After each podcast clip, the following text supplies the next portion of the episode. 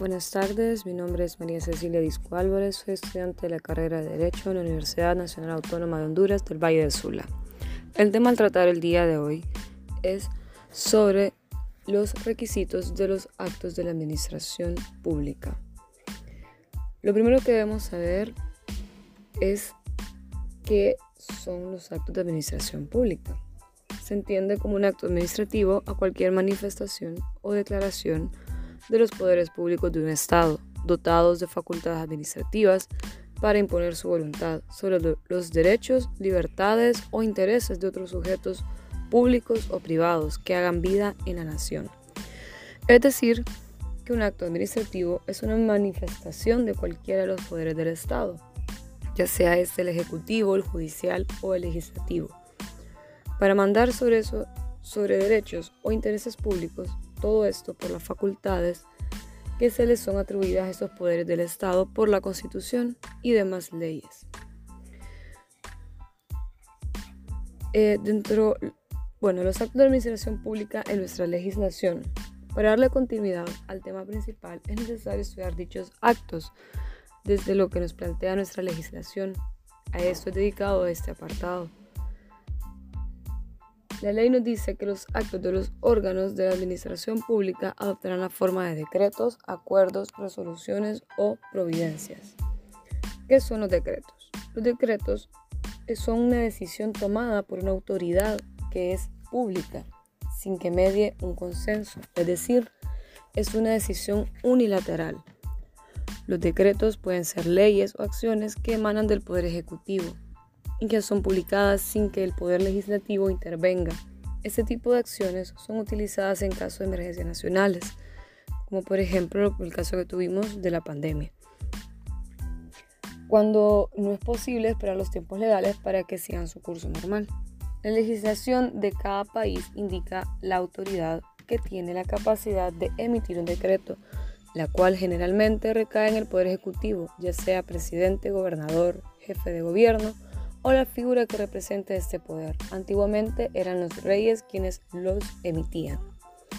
Es decir, que los decretos son aquellos actos que toma el poder ejecutivo por medio de las facultades que la propia constitución le confiere, como decisión unilateral, para dictar normas o acciones que son de jerarquía inferiores a las leyes. La ley nos dice que se emitirán por decreto los actos que de conformidad con la Constitución de la República las leyes secundarias o los reglamentos sean privativos del presidente de la República o deban ser dictados en Consejo de Secretarios de Estado. Los acuerdos, como acuerdo se entiende que es el acto que consiste en una decisión de un órgano administrativo competente sobre la materia en que se haya pronunciado.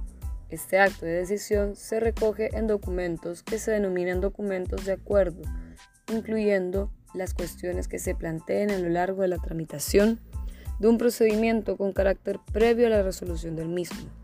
El acuerdo es un el acuerdo como documento administrativo de decisión siempre contiene una declaración del órgano administrativo y se distingue de otros documentos bilaterales que utilizan la misma denominación de acuerdo en que en este caso que examinamos de documentos decisorios, la declaración tiene carácter unilateral.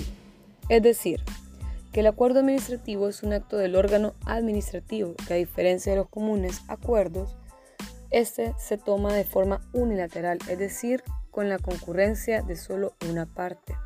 También encontramos en la ley que se emitirán por acuerdo. Número 1. Las decisiones de carácter particular que se tomaren fuera de los procedimientos que los particulares intervengan como parte interesada. Y número dos, los actos de carácter general que se dictaren en el servicio de la potestad reglamentaria. Las resoluciones. ¿Qué son las resoluciones? Es una orden que pronuncia el responsable de un servicio público. Se trata de una norma cuyo alcance está limitado al, al contexto del servicio en cuestión y cuyo cumplimiento es obligatorio. Los expertos señalan que las resoluciones administrativas son dictadas para que los servicios públicos cumplan con las funciones que son estipuladas a través de la legislación. Lo que hace la resolución administrativa es detallar, desarrollar o complementar lo fijado por la ley. Es decir, que cuando una ley no cumpla con sus objetivos, los particulares, por su derecho a exigir ese bien público, pueden, por medio del procedimiento administrativo, se haga efectivo el cumplimiento de este y se resolverá por medio de una resolución detallando y mandando cómo debe de cambiar o mejor o mejorar, perdón, algunas prácticas, procesos o concepciones de la ley en la aplicación que no van conforme al bien público. Y la ley nos dice que adoptarán la forma de resoluciones las decisiones que se tomen para dar por concluido el procedimiento en que intervengan los particulares como parte interesada. Las providencias. Las providencias dice que son actos dictados por la administración pública. Siguen jerarquía los decretos y las resoluciones y puede ser de carácter general o particular. La ley nos dice que las providencias se emitirán para darle curso al procedimiento administrativo y se encabezarán con la designación del órgano que las dicte y su fecha. Entonces, las providencias son aquellos actos administrativos por medio de los cuales se les da impulso procesal en el procedimiento administrativo.